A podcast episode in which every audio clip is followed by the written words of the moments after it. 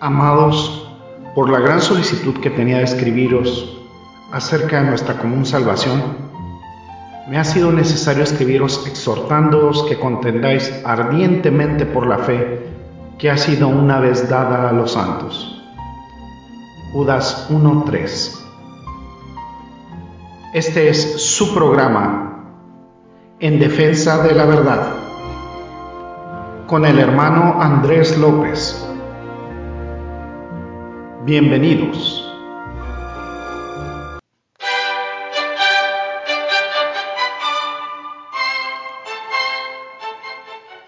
¿Qué tal? ¿Qué tal, amados Escuchas? Bienvenidos a otra nueva edición, a este nuevo episodio de este es su programa, nuestro programa en defensa de la verdad, aquí acompañándonos eh, con su grata sintonía y estamos transmitiendo desde estos micrófonos de la red Radio Cristo viene en el norte de Ontario, Canadá. Soy su hermano y amigo Andrés López y los invito primeramente antes de leer la parte del Evangelio que nos corresponde.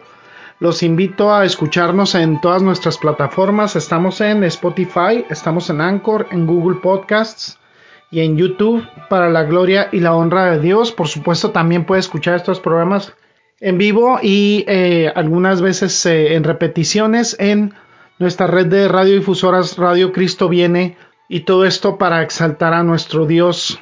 Vamos a leer la parte del Evangelio que nos corresponde, la parte de la Escritura que nos corresponde. Aquí en Defensa de la Verdad estamos ya casi por finalizar este estudio que tiene que ver con el Papa y la Iglesia Católica. Vamos a ver lo que dice Apocalipsis capítulo 3 versículos 14 al 22. Dice lo siguiente. El mensaje a la Odisea. Y escribe al ángel de la iglesia en la Odisea, y aquel amén, el testigo fiel y verdadero, el principio de la creación de Dios, dice esto. Yo conozco tus obras, que ni eres frío ni caliente, ojalá fueses frío o caliente. Pero por cuanto eres tibio y no frío ni caliente, te vomitaré en mi boca. Porque tú dices, yo soy rico y me he enriquecido, y de ninguna cosa tengo necesidad, y no sabes que tú eres un desventurado, miserable, pobre, ciego y desnudo. Por tanto yo te aconsejo que de mí compres oro refinado en fuego para que seas rico y vestiduras blancas para vestirte. Y que no se descubra la vergüenza de tu desnudez y unge tus ojos con colirio para que veas. Yo reprendo y castigo a todos los que amo. Sé pues celoso y arrepiéntete. He aquí yo estoy a la puerta y llamo. Si alguno oye mi voz y abre la puerta, entraré a él y cenaré con él y él conmigo. Al que venciere le haré que se siente conmigo en mi trono, así como yo he vencido y me he sentado con mi Padre en su trono. El que tiene oído, oiga lo que el Espíritu dice a las iglesias. Vamos a orar. Gracias, bendito Señor, te damos porque nos das la bendición y el privilegio de compartir tu palabra, Señor. Sabemos que no somos dignos, de hecho, perdona toda la iniquidad de nuestro corazón, límpianos, Señor, límpianos, Padre. Queremos mantenernos en santidad para poder exaltarte, Señor. Y sabemos que tú has puesto este anhelo en nuestros corazones porque nos has dado tu Espíritu Santo, Señor. Por tanto, por, por tantas bendiciones, porque nos has salvado del castigo eterno del infierno, a quienes hemos confiado en Jesucristo. Te damos por siempre la gloria y la honra en Cristo Jesús oramos. Amén y amén.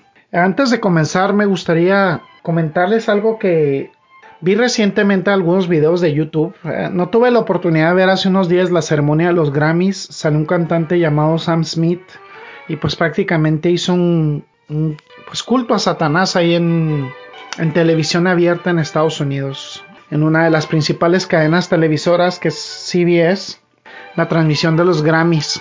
Ahora, parecemos nosotros muy impactados, sin embargo esto está anunciado en la escritura. Muchos países latinoamericanos de repente también se sorprenden por este tipo de cosas y siempre apuntan a situaciones y a acontecimientos culturales. Dicen, no, es que los gringos pues, son muy liberales y pues eh, esto nunca pasaría aquí en Latinoamérica. Déjenme decirles que Latinoamérica cada vez se aleja más y más y más de Dios. Hay gobiernos comunistas en abundancia en Latinoamérica, doctrinas de demonios, eh, cosas que promueven el aborto, eh, la, situación de esta, de la situación bizarra de la ideología de género, etc. a Latinoamérica no le falta mucho para llegar a esos extremos. Latinoamérica también está muy apartada de Dios, pero básicamente la raíz es diferente. Los eh, Estados Unidos, Canadá son fundados en base por bases cristianas, son países fundados tienen un fundamento cristiano, pero Latinoamérica, por ejemplo, puedo hablar del caso de México, tiene raíces católicas. Este catolicismo, como lo describe en Romanos 1, va apartándose cada vez más de Jesucristo, va apartándose cada vez más de la verdad hasta que llega a un punto de total apostasía y de total apertura a toda serie de, doctrinas de demonios, de ateísmo, de anarquía. Es lo que sucede, es el camino que, del que habla Romanos 1. Empieza la gente con idolatría, cae en una revolución sexual, cae en una revolución homosexual y ahorita estamos en un nivel de una mente totalmente reprobada. ¿Por qué la referencia al principio de la iglesia de la Odisea? La iglesia de la Odisea, amado Radio Escuchas, es la única en el Apocalipsis en la que Jesucristo no emite ninguna clase de elogio. Sin embargo, la esperanza de lo que podemos hablar, eh, especialmente esta parte del estudio, y posteriormente, si Dios nos lo permite, es que nosotros contemplemos como Jesucristo con ese amor y esa misericordia a estas personas que viven atrapadas en esta mentira como un campo misionero, como personas a las que les podemos compartir el Evangelio, nos quedamos la vez anterior en algo que palabras que comentábamos respecto a Juan Pablo II y decíamos de la importancia que tuvo para la Iglesia Católica a nivel mundial. Él escribió una encíclica titulada Redemptoris, Redemptoris Materia y, y él dijo lo siguiente, y abro comillas, dice, el designio eterno de Dios Padre, su plan de salvación del hombre en Cristo, es un plan universal Así como todos están incluidos en la obra creadora de Dios en el principio, así todos están eternamente incluidos en el plan divino de salvación. Fin de la cita. La Biblia dice que no, esto que decía este señor Juan Pablo II suena a universalismo. En un mensaje en 1995 dijo, abro comillas, Cristo ganó la salvación universal por el don de su propia vida, para aquellos sin embargo que no han recibido la proclamación del Evangelio como he escrito anteriormente, personas que nunca escucharon el Evangelio, dice, y cito, la salvación es accesible de maneras misteriosas en la medida que la gracia divina les es concedida en virtud del sacrificio redentor de Cristo sin pertenencia externa a la iglesia. Es una relación misteriosa. Es, misterioso para aquellos que reciben la, la gracia pero no conocen la iglesia y a veces incluso la rechazan exteriormente. Fin de la cita. Entonces, pues wow, podemos no conocer la iglesia, no conocer el Evangelio, pero de alguna manera misteriosa ser salvos. Y tenemos algunas personas autodenominadas cristianas y evangélicas que han escrito libros y dicen exactamente lo mismo. Otra cita de este papa fue, abro comillas, los seguidores de otras religiones pueden recibir la gracia de Dios y ser salvados por Cristo, aparte de los medios ordinarios que Él ha establecido. Fin de la cita. Así, se ofrece esa, de acuerdo a esta teología, la cooperación del hombre para salvarse a sí mismo como para salvar a los demás. Entonces, lo que tenemos es una salvación por obras si cooperamos con Dios, no necesariamente conociendo el Evangelio de acuerdo a la teología católica o sabiendo acerca de Cristo. Entonces, negamos, eh, nega esta teología la exclusividad de la salvación a través de Jesucristo afirma un tipo universal de salvación por las cuales eh, las personas pueden llegar a hacer el bien en cualquier forma y, saben que hacen el bien y de esa manera obtienen o contribuyen a su salvación. Esto es lo que promueve la teología católica, la teología católica romana. Fíjense otra cita de este Papa dice, la universalidad de la salvación significa que se concede no solo a aquellos que creen explícitamente en Cristo. Dado que la salvación se ofrece a todos, debe ponerse concretamente a disposición de todos.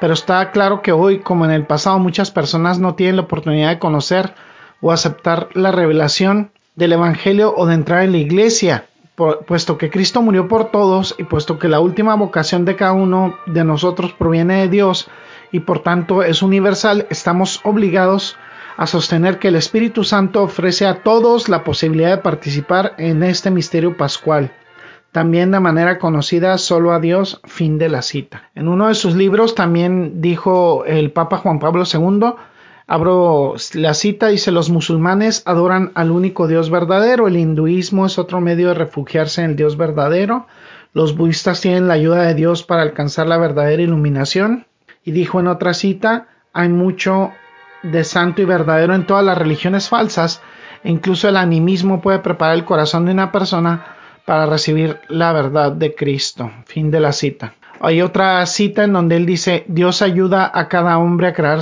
su propia salvación personal, haciendo el bien y el Espíritu Santo, que dijo, opera en todas las religiones. Fin de la cita.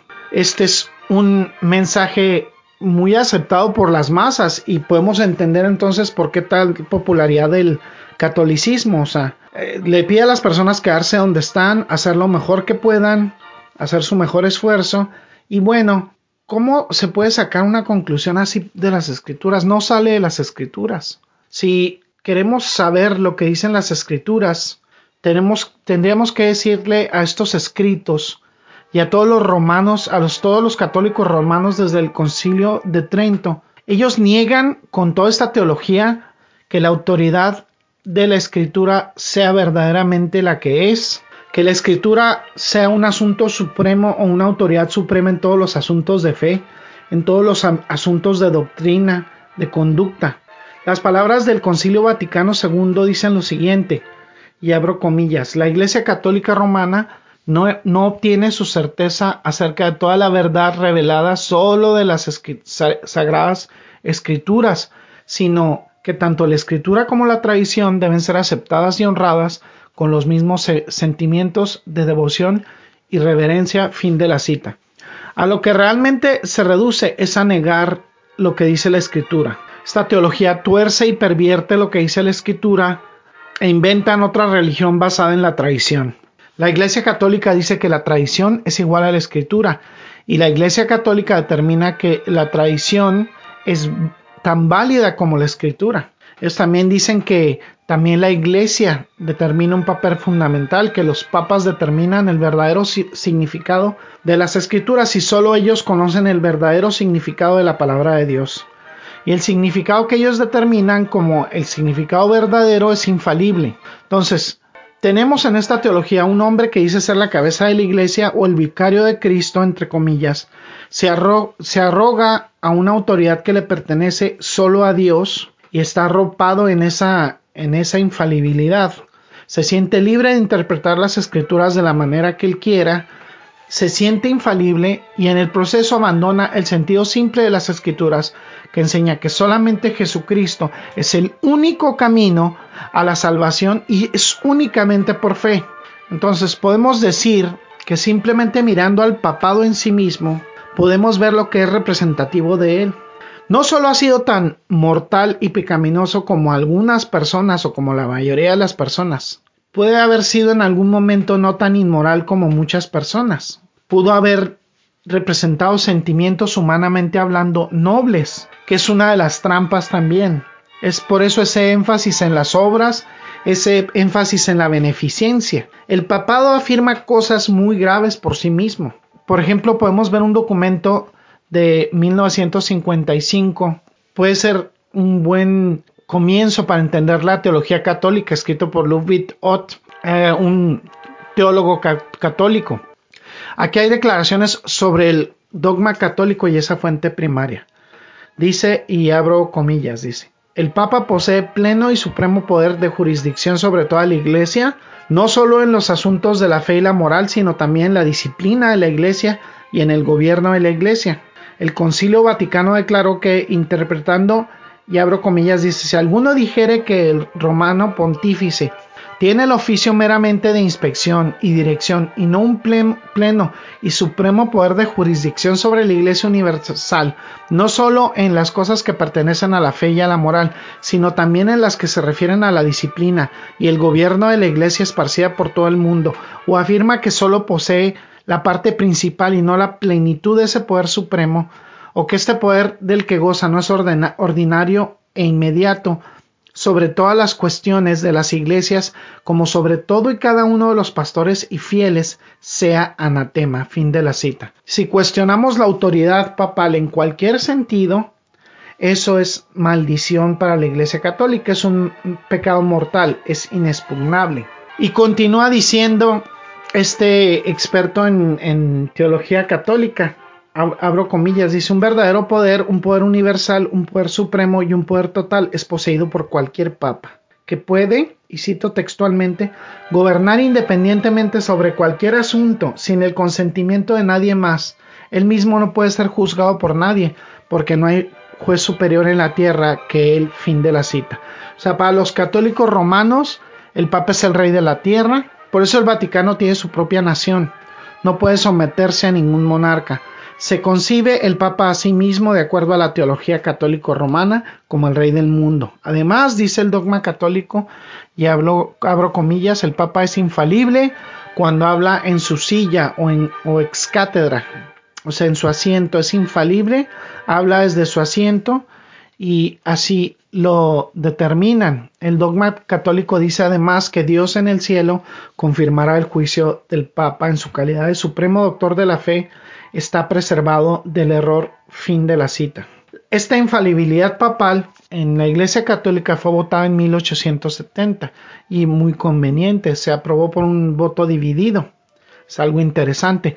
Tuvieron que votar varias veces para poder aprobarlo y nunca fue unánime. Juan Pablo II se disculpó por las fallas históricas de los católicos de una manera muy vaga porque cuando se enfrenta a la Iglesia Católica algunos de los problemas del pasado, algunas de las cosas vergonzosas como la conversión forzada que tuvieron, el antisemitismo, la Inquisición, las cosas horribles que hicieron, siempre se disculpan de una manera vaga. Lo ha hecho el Papa Francisco, Francisco también con los abusos sexuales a los niños.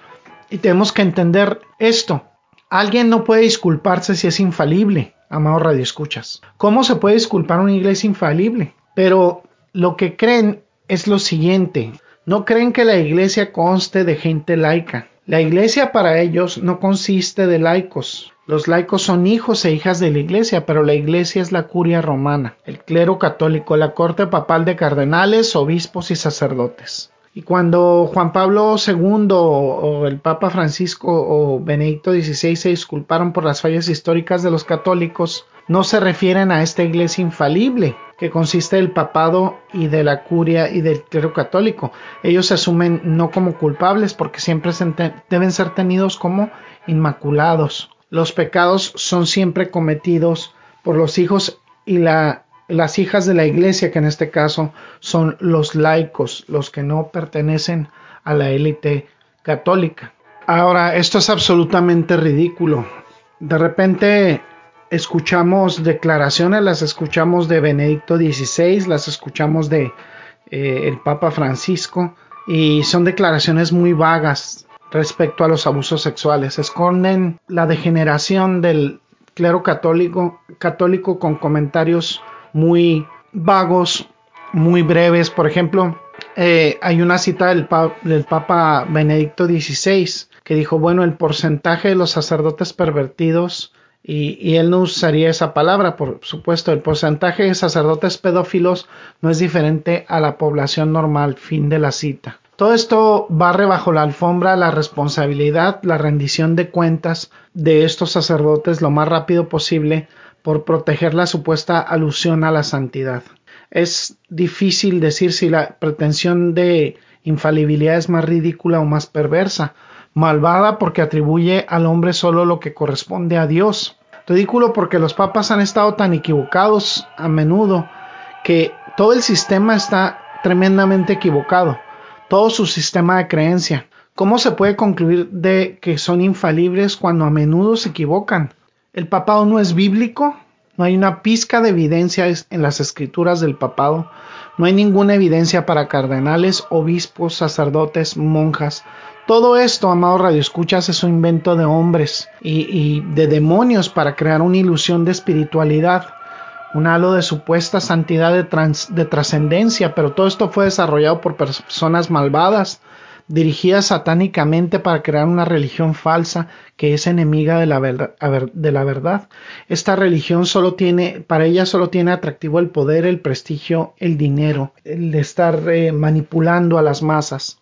Tratan de apoyar al papado desde, desde lo bíblico. Bueno, vamos a escuchar un poco lo que dice Ludwig Ott en esa misma referencia que les decía de, mis, de 1955, él dice que Cristo nombró como apóstol a Pedro y le dio la supremacía y la primicia de la jurisdicción. Fin de la cita. Ahora lo que hacen es regresar y decir que Pedro fue el primer papa designado por Cristo. Lo dice el Concilio Vaticano, lo dijo por allá en 1823. Empieza y abro comillas, dice, si alguno dijere que él, el bienaventurado apóstol Pedro, no fue constituido por Cristo nuestro Señor, príncipe de todos los apóstoles y cabeza visible de la iglesia militante, o que él directamente, Pedro, inmediatamente nuestro, recibió de nuestro Señor el primado de la honra solamente, y no el de la verdadera y propia jurisdicción, sea anatema. Fin de la cita.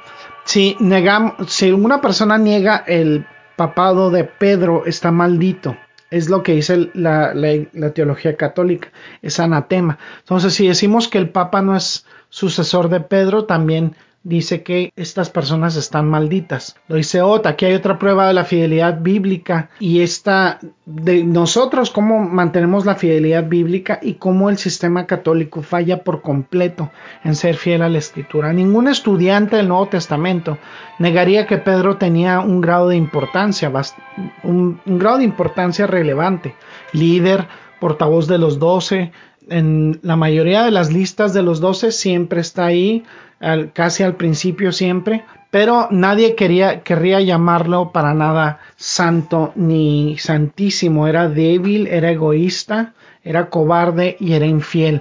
Tenía los mismos defectos, las mismas fallas que tenemos todos. Pecaba como pecamos todos. Eh, ellos afirman que estuvo en Roma, que murió en Roma. Sin embargo, no hay pruebas de esto. No hay ninguna prueba histórica de, de que haya estado o que ha pisado siquiera alguna vez Pedro Roma. Dicen que, fue a Roma, que pastoreó una iglesia en Roma, que murió ahí. Está enterrado en Roma supuestamente y, se ha construido ahí una, una, iglesia donde supuestamente fue enterrado. No hay evidencia de eso en absoluto. Hay muchísimas mentiras respecto a todas las reliquias, a todos eh, la, todo el sustento supuestamente material o arqueológico de esta iglesia. Una cosa es cierta, él nunca pastoreó ninguna iglesia en Roma, Pedro. Si, alguna vez fue ahí, bueno, Pablo escribió en, Romanos en el año 56 el, la epístola a los romanos, pero ahí Pablo no hace ninguna referencia a Pedro. Si Pedro estuvo, estuvo, eh, estuvo en Roma y hubo una iglesia ahí, entonces sí, Pedro habría sido el pastor de la iglesia en Roma, pero Pablo nunca se refiere a Pedro. Saluda a un montón de gente en el capítulo 16.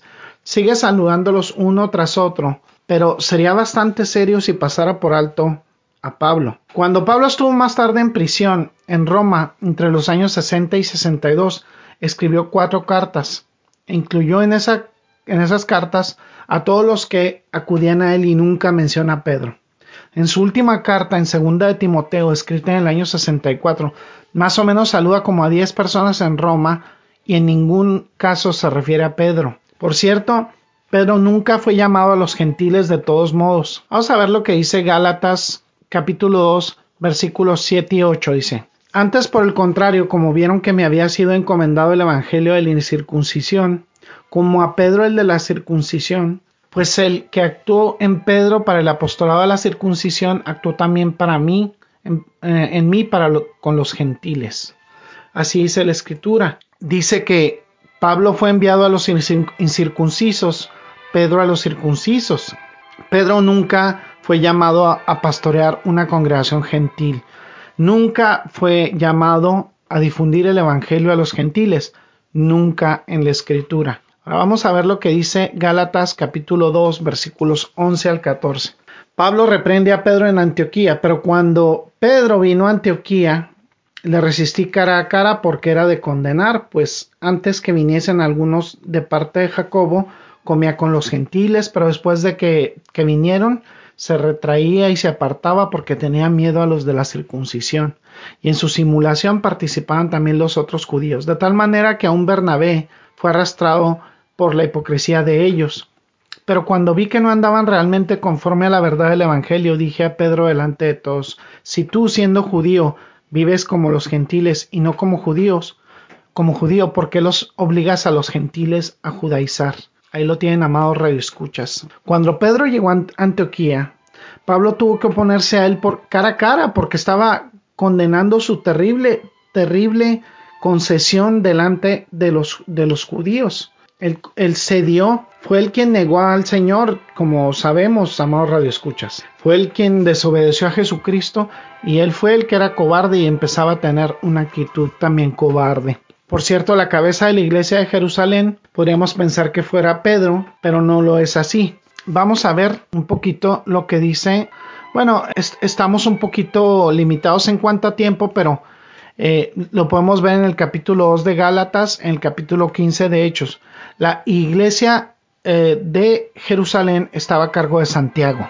Era Santiago, no era Pedro en absoluto. No hay, no hay indicación alguna de que Pedro tuviera que ver algo con la ciudad de Roma. En Primera Corintios, a esta sí vamos a verlo, capítulo 1, versículos 12 y 13. Fíjense lo que dice, dice, quiero decir que cada uno de vosotros dice, yo soy de Pablo, y yo de Apolos, y yo de Cefas, y yo de Cristo. ¿Acaso está dividido Cristo? ¿Fue crucificado Pablo por vosotros? ¿O fuiste bautizados en el nombre de Pablo? Está preguntando a cada uno de quién es. Algunos dicen que era, decían que eran de Pablo, otros que de Apolo, otros que de Cefas o de Pedro, pero el apóstol Pablo dice, Pablo dice, yo soy de Cristo, y él no da una supremacía tampoco a Pedro. Él no hace nada grande en absoluto para resaltar a Pedro sobre los demás. De, de hecho, él deja muy en claro que ninguna de estas personas es particularmente significativa. Son, son obreros. Ellos no son los que merecen el crédito por la obra de Dios. Lo recalca incluso en Primera de Corintios capítulo 3 versículos 5 y 6 dice que pues es Pablo y que es Apolo, Apolos, servidores por medio de los cuales habéis creído. Y eso según lo que a cada uno concedió el Señor. Yo planté, Apolo regó, pero el crecimiento lo ha dado el Señor. Ahí le da Pablo honor a quien honor merece, que es a Dios. Dice, siervos por los cuales ustedes creyeron. Él dice que él plantó, Pablo, Apolos regó, pero Dios estaba proporcionando el crecimiento. La obra es de Dios. Amado Radio Escuchas, cuando hay un pastor que inicia una labor, no hay culto a la personalidad, no debe haberlo en el cristianismo. El centro es Cristo, el centro es Cristo, el centro es Dios, no las personas. Las personas pueden venir personas, ir personas y venir, pero verdaderamente quien da el crecimiento es Dios. Dios está causando el crecimiento. En esta forma tan discreta como el apóstol Pablo se trata a sí mismo, no debemos dar ninguna elevación a nadie. Pablo fue a Roma a predicar. En Romanos 15:20 vamos a ver lo que dice Romanos 15:20 dice, y de esta manera me esforcé a predicar el Evangelio no donde Cristo ya hubiese sido nombrado, para no edificar sobre fundamento ajeno. Así es. Un Pedro un apóstol de Jesucristo, no el apóstol, no la cabeza de la iglesia, ¿sí? Y ahí vemos eh, en este versículo que les leí cómo él aspiraba el apóstol Pablo y puso en Pablo ese sentir el Espíritu Santo de ir a predicar el Evangelio, pero no donde Cristo hubiera sido nombrado. Si Pedro hubiera estado ahí, hubiera plantado una iglesia, entonces no sería un propósito fundamentado en este anhelo que tenía Pablo. Él quería ir donde nadie hubiera estado. Si Pedro ah, hubiera sido ya obispo de Roma, ¿para qué iba a querer ir Pablo ahí y fortalecer la iglesia? Vamos a leer un poquito lo que, lo que dice Pedro. Vamos a ver en, la primera epístola de Pedro 1.1 cómo da su salutación, su saludo. Dice Pedro, apóstol de Jesucristo a los expatriados en la dispersión en Ponto, Galacia, Capadocia, Asia y Bitinia Pedro, apóstol de Jesucristo. Nada más eso, no el apóstol, no la cabeza de la iglesia, sino simplemente un apóstol, el apóstol. Entonces, primera de Pedro capítulo 5 versículo 1 dice, ruego a los ancianos que estén entre vosotros, yo anciano también con ellos, y testigo de los padecimientos de Cristo, que soy también participante de la gloria que será revelada. Ahí lo tienen, amados radioescuchas, exhorta como compañero anciano, no se pone a la cabeza no, no demuestra ningún tipo de superioridad respecto a los demás ancianos, compañero anciano. Uno más con ellos, participante de la gloria que ha de ser revelada, y les pide que apacienten el rebaño de Dios, que ejerzan la vigilancia, no por obligación, sino voluntariamente. Lo podemos ver también en Primera Pedro capítulo 2 versículo 5 dice, vosotros también como piedras vivas, sed edificados como casa espiritual y sacerdocio, santo para ofrecer sacrificios espirituales aceptables a Dios por medio de Jesucristo. Ahí está un golpe directo al papado. Él pide a estas personas, a estos eh, ancianos, apacentar el rebaño de Dios, a estos pastores, ejercer la vigilancia y no por dinero, sino por un deseo, por el afán, como dice, enseñoreándose a los que están a su cargo. Aquí hay un golpe directo al, al papado. No somos compañeros mayores, no hay que enseñorearse. Enseñó a lo mejor Pedro contra eh, el sacerdocio clerical como lo conocemos. Dice, sois piedras vivas, sed edificados como casa espiritual, como sacerdocio santo. El sacerdocio de los creyentes, somos sacerdotes dice, vosotros sois linaje escogido, sois real sacerdocio, nación santa, pueblo adquirido por Dios, lo dice en, eh, el versículo 9. Entonces, en Primera de Pedro 2.9, no hay sacerdocio sino el sacerdocio de los creyentes. Pedro desaparece después del capítulo 15 de Hechos, completamente, no, no se menciona nuevamente. A pesar de esto, la Iglesia Católica Romana afirma que Pedro fue el primer papa, la cabeza de la Iglesia, la autoridad de la sucesión papal. ¿Y esta información dónde la consiguen? De tres pasajes completamente tergiversados, fuera de contexto, mal traducidos, mal interpretados. Vamos a ver lo que dice Mateo 16, 16. Dice, respondiendo Simón Pedro dijo, tú eres el Cristo, el Hijo del Dios viviente. Primeramente, para ponerlo todo esto en contexto, amado escuchas, Jesucristo les estaba preguntando que quién decía a la gente que, que era Él. Les preguntó, les hizo esa pregunta fundamental y es la pregunta que todos nos debemos hacer en un momento de nuestras vidas. ¿Quién es Cristo para nosotros? Por el Espíritu Santo eh, le respondió Simón que tú eres el Cristo, el Hijo del Dios viviente. Vamos a ver lo que dice entonces, en versículos 18 y 19 de ese mismo capítulo 16 de Mateo dice, yo también te digo que tú eres Pedro y sobre esta roca edificaré mi iglesia y las puertas de la, del Hades no prevalecerán contra ella.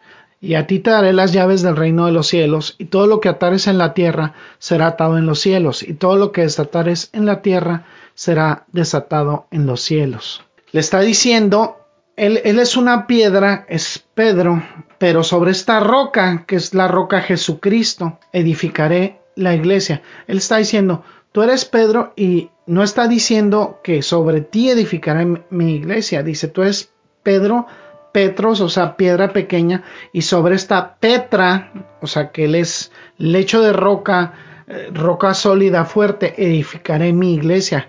¿Qué lecho de roca? El lecho de roca de la realidad en Cristo. Porque ya le había dicho, Pedro le había dicho, tú eres el Hijo del Dios viviente, tú eres el Cristo. Entonces él le dijo, bienaventurado, bienaventurado eres Simón, Simón, porque la carne y sangre no te han revelado esto. Mi Padre que está en los cielos dijo que eres una piedra pequeña, pero sobre esta roca edificaré mi iglesia. El lenguaje es cristalino. Fíjese lo que dice después en versículo 19 dice, y a ti te daré las llaves del reino de los cielos, y todo lo que atares en la tierra será atado en los cielos, y todo lo que desatares en la tierra será desatado en los cielos. ¿Saben qué, amados escuchas Nosotros tenemos esa autoridad, porque al principio sonaría como que le está dando el control sobre la puerta. Sin embargo, ¿quién está a cargo? Está Jesucristo. Podríamos pensar que le está dando un poder de abrir o cerrar, pero no solo lo limitó a Pedro, ¿sí? Nosotros lo tenemos, amados radioescuchas. Tenemos ese poder. ¿Cómo sabemos que tenemos ese poder? Muy bien, eh, vamos a leer un pasaje que nos puede dar luces y hacernos comprender a qué se refiere Jesucristo con esto. Dice, sabemos que la Biblia se explica por la Biblia misma. Mateo 18, versículos 15 al 18 dice lo siguiente, por tanto, si tu hermano peca contra ti, ve y repréndele estando tú y él solos. Si te oyere, has ganado a un hermano, a tu hermano. Mas si no te oyere, toma contigo a uno o dos, para que en boca de ellos o tres testigos conste toda palabra. Si no los oyere a ellos, dilo a la iglesia. Y si no oyere a la iglesia, tenle por gentil y publicano. De cierto os digo que todo lo que atéis en la tierra será atado en el cielo, y todo lo que desatéis en la tierra será desatado en el cielo. Vamos a suponer que hay un hermano que peca contra que, peca y que nosotros sabemos y esa es la disciplina de la iglesia, en la congregación. Nosotros lo reprendemos en privado, platicamos con él. Si escucha, acepta la, la, reprensión, acepta la exhortación, entonces ahí queda la cosa. Has hemos ganado a un hermano, al hermano. Vamos a suponer que no escucha y sigue en rebeldía. Vamos a tomar dos o tres testigos y aún así no escucha. Lo vamos a decir en frente de la iglesia. Es la disciplina bíblica. Y si todavía no escucha a la iglesia, pues tendría que ser que lo saquemos fuera, fuera de la congregación. Porque, y a eso se refiere con decir lo que atemos en la tierra será atado en el cielo, lo que desatéis en la tierra será desatado en el cielo. Todo creyente tiene la misma autoridad, la misma cosa. ¿Y a qué se refiere esto?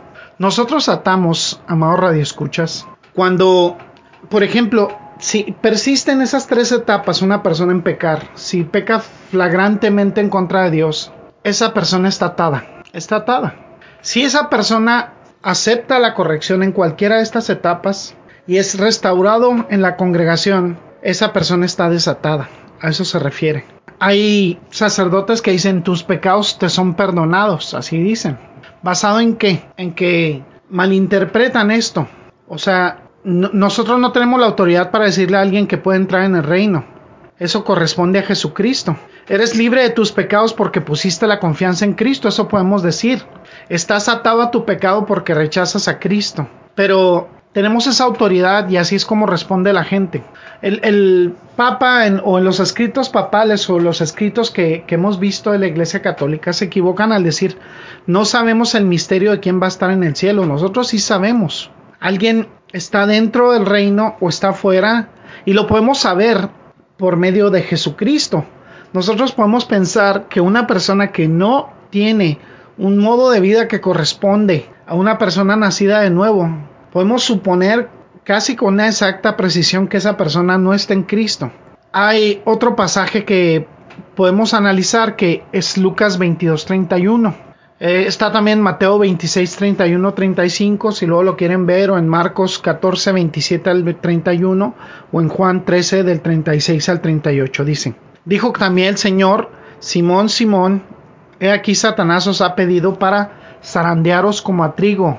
Les le ha pedido permiso Satanás a Dios para que Pedro sea zarandeado como trigo. Y dice Jesucristo que ha orado por él para que no desfallezca y para que cuando vuelva fortalezca a sus hermanos. Eso a veces dicen que es una especie de primacía papal, pero eso es bastante exagerado. Él dice, en este momento vas a ser entregado a Satanás, pero tu fe no va a fallar totalmente, aunque me vas a negar antes de que cante el gallo. Y ahí dice que va a ser restaurado, va a fortalecer Pedro a sus hermanos. Esa es una interpretación ridícula del texto. Vamos a ver lo que dice Juan 21:15, dice, apacienta mis ovejas. Cuando hubieron comido, Jesús le dijo a Simón Pedro, Simón, hijo de Jonás, ¿me amas más que a estos? Le respondió, sí, Señor, tú sabes que te amo. Él dijo, él le dijo, apacienta a mis corderos. Apacienta a mis corderos. Eso es recordándole a las personas que utilizan las escrituras para inventar doctrinas, que eso es la forma en que Jesucristo restauró a Pedro Le dijo, me amas.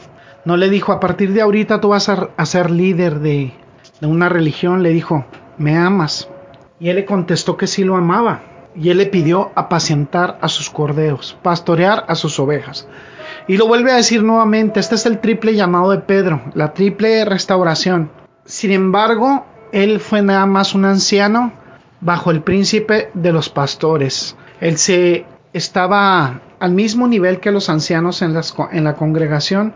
No sentía que tenía ninguna supremacía. Los católicos dicen que a partir de Pedro hay una cadena ininterrumpida de sucesión papal, cosa que es absurda. La primera persona que en realidad fue papa fue alrededor del siglo VI y tuvieron que regresar y elegir personas que pudieran llenar los vacíos hasta Pedro.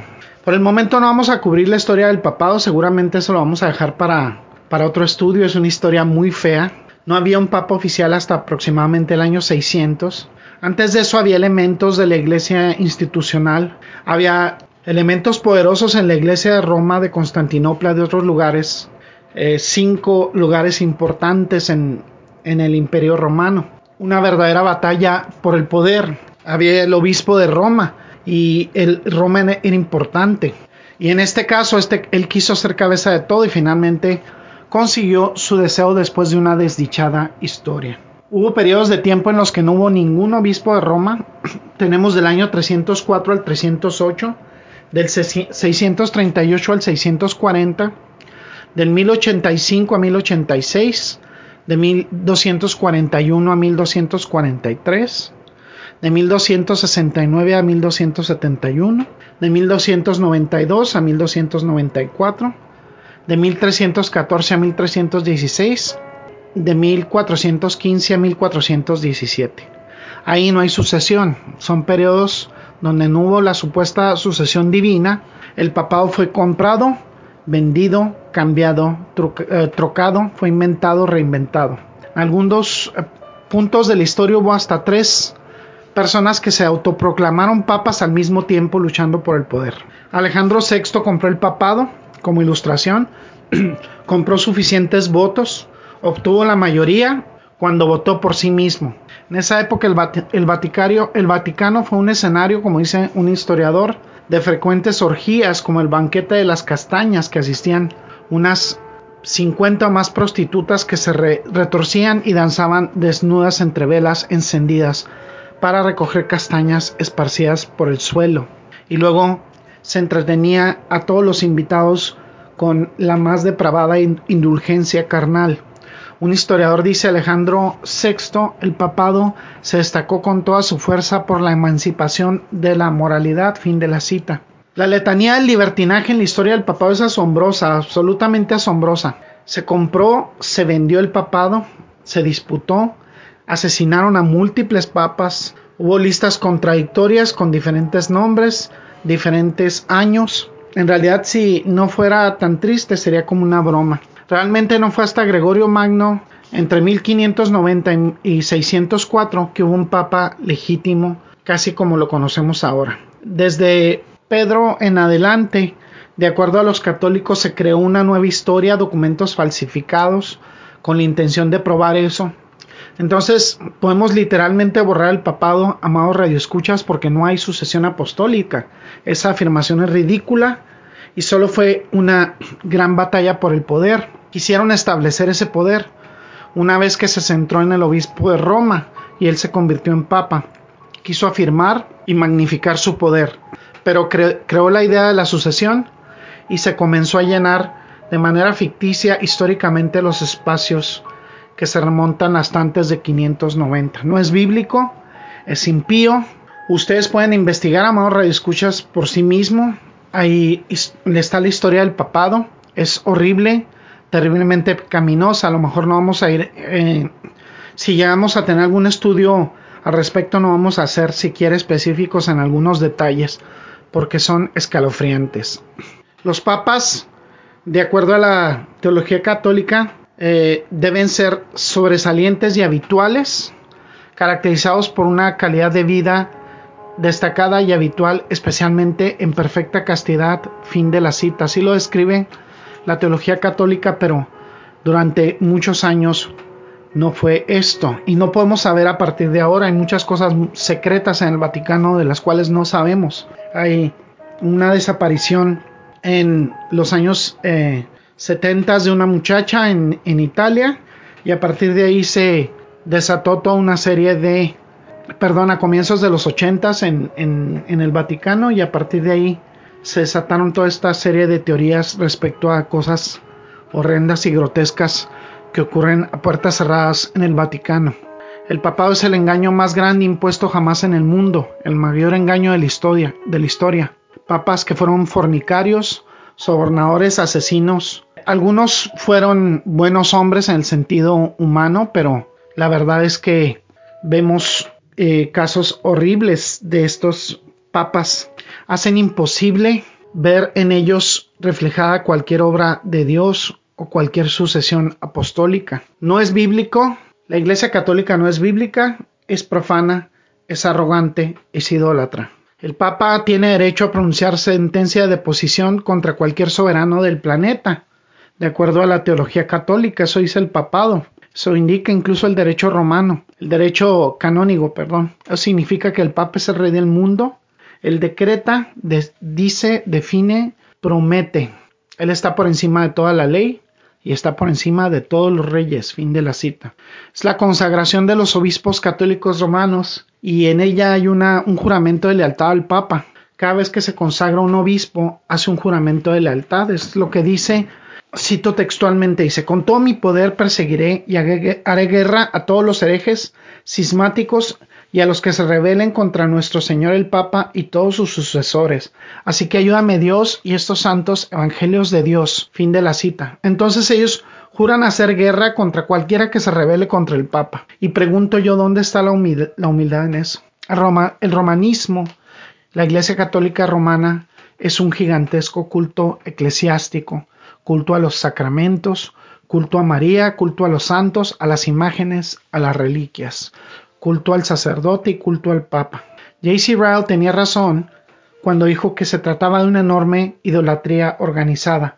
Un hombre lleva una corona de oro triple cubierta con joyas que valen millones, un atuendo cardenalicio que cuesta decenas de millones de dólares. Y es por eso que Jesucristo en el Apocalipsis dice a esta iglesia falsa, dice, porque tú dices yo soy rico y me he enriquecido, y de ninguna cosa tengo necesidad, pero aquí es como los ve Jesucristo en Apocalipsis 3, 17 dice, y no sabes que tú eres un desventurado, miserable, pobre, ciego y desnudo. Así es como los ve Jesucristo. Dice Pedro, no tengo oro ni tengo plata, lo dice en la Biblia. Pablo dice que no codició el oro de nadie, ni la plata de nadie, ni la ropa de nadie. El Papa por otra parte está rodeado de un deslumbrante despliegue de arrogante indulgencia. Es teatro, no es nada más que teatro. Da la ilusión de Dios, la ilusión de trascendencia, de santidad, ilusión de espiritualidad.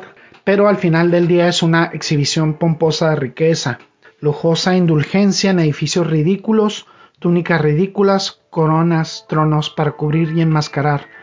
Un sistema pecaminoso, como las tumbas blanqueadas a las que se refirió Jesús.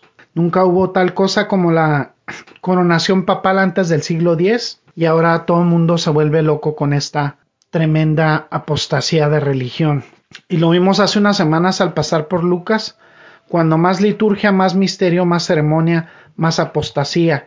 El Papa está en violación directa de todo lo que existe en las escrituras y se erige de manera soberbia como la persona más grande de la tierra.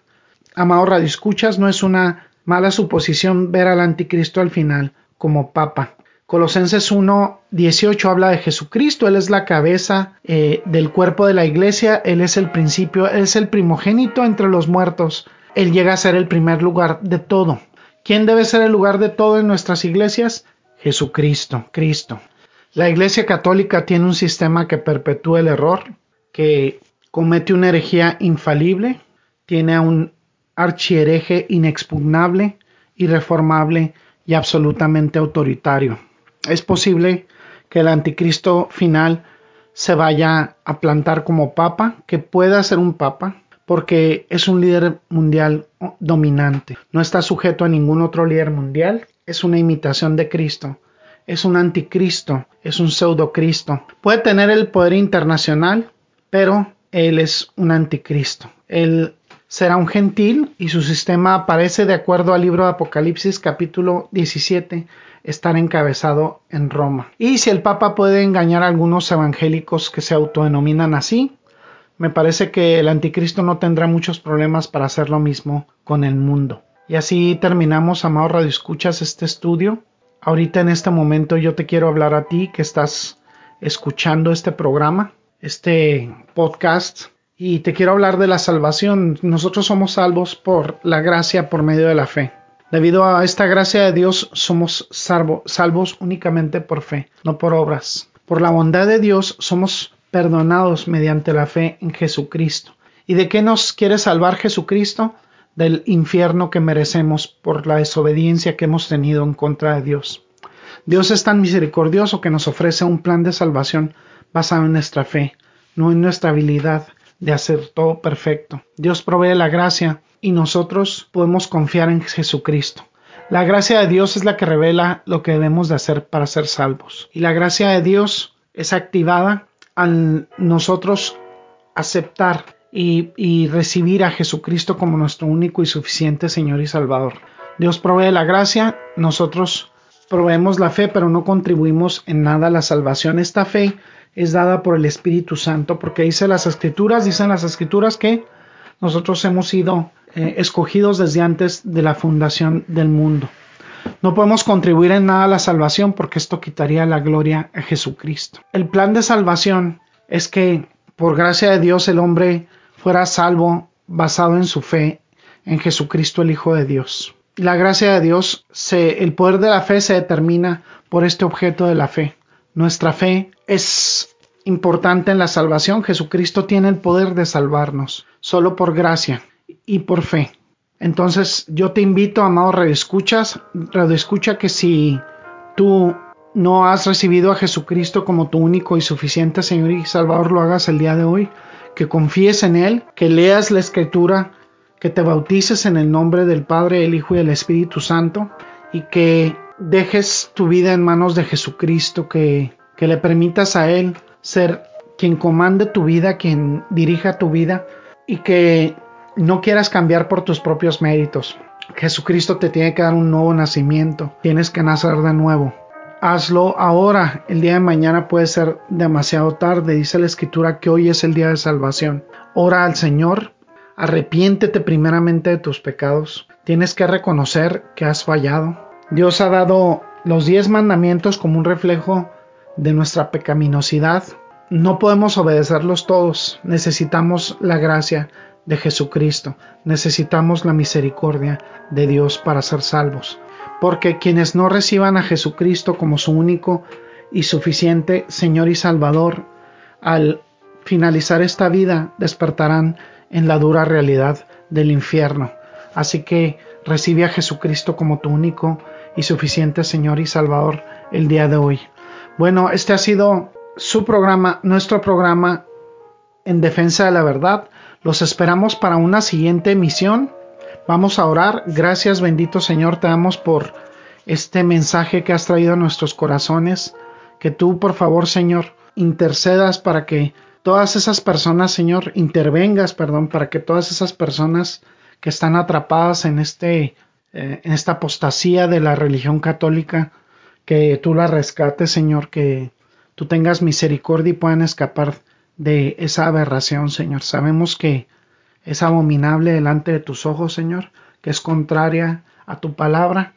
Ten misericordia, Señor, eh, de estas personas que están atrapadas ahí, que nosotros también como cristianos, Señor, las podamos concebir como un campo misionero, como personas que a las que debemos en amor mostrarles la verdad y que sea siempre todo lo que hagamos, amado Dios, para tu gloria y tu honra. En Cristo Jesús damos la gloria y la honra por siempre, Señor. Amén. Amén. Muy bien, pues eh, este ha sido su hermano y amigo Andrés López. Antes de despedirme de este programa, me gustaría recordarles que estamos en diferentes plataformas, que estamos en Spotify, estamos en Anchor, en Google Podcast y en YouTube para la gloria y la honra de Dios. Este ha sido su hermano y amigo Andrés López. Nos vemos si Dios nos permite, si Dios nos presta vida para otro, otra emisión de este su programa, nuestro programa en defensa de la verdad. Bendiciones y hasta la próxima. Ha sido una bendición y un gusto contar con el placer de su sintonía. Lo esperamos para una nueva emisión de este su programa en defensa de la verdad. Hasta la próxima y bendiciones.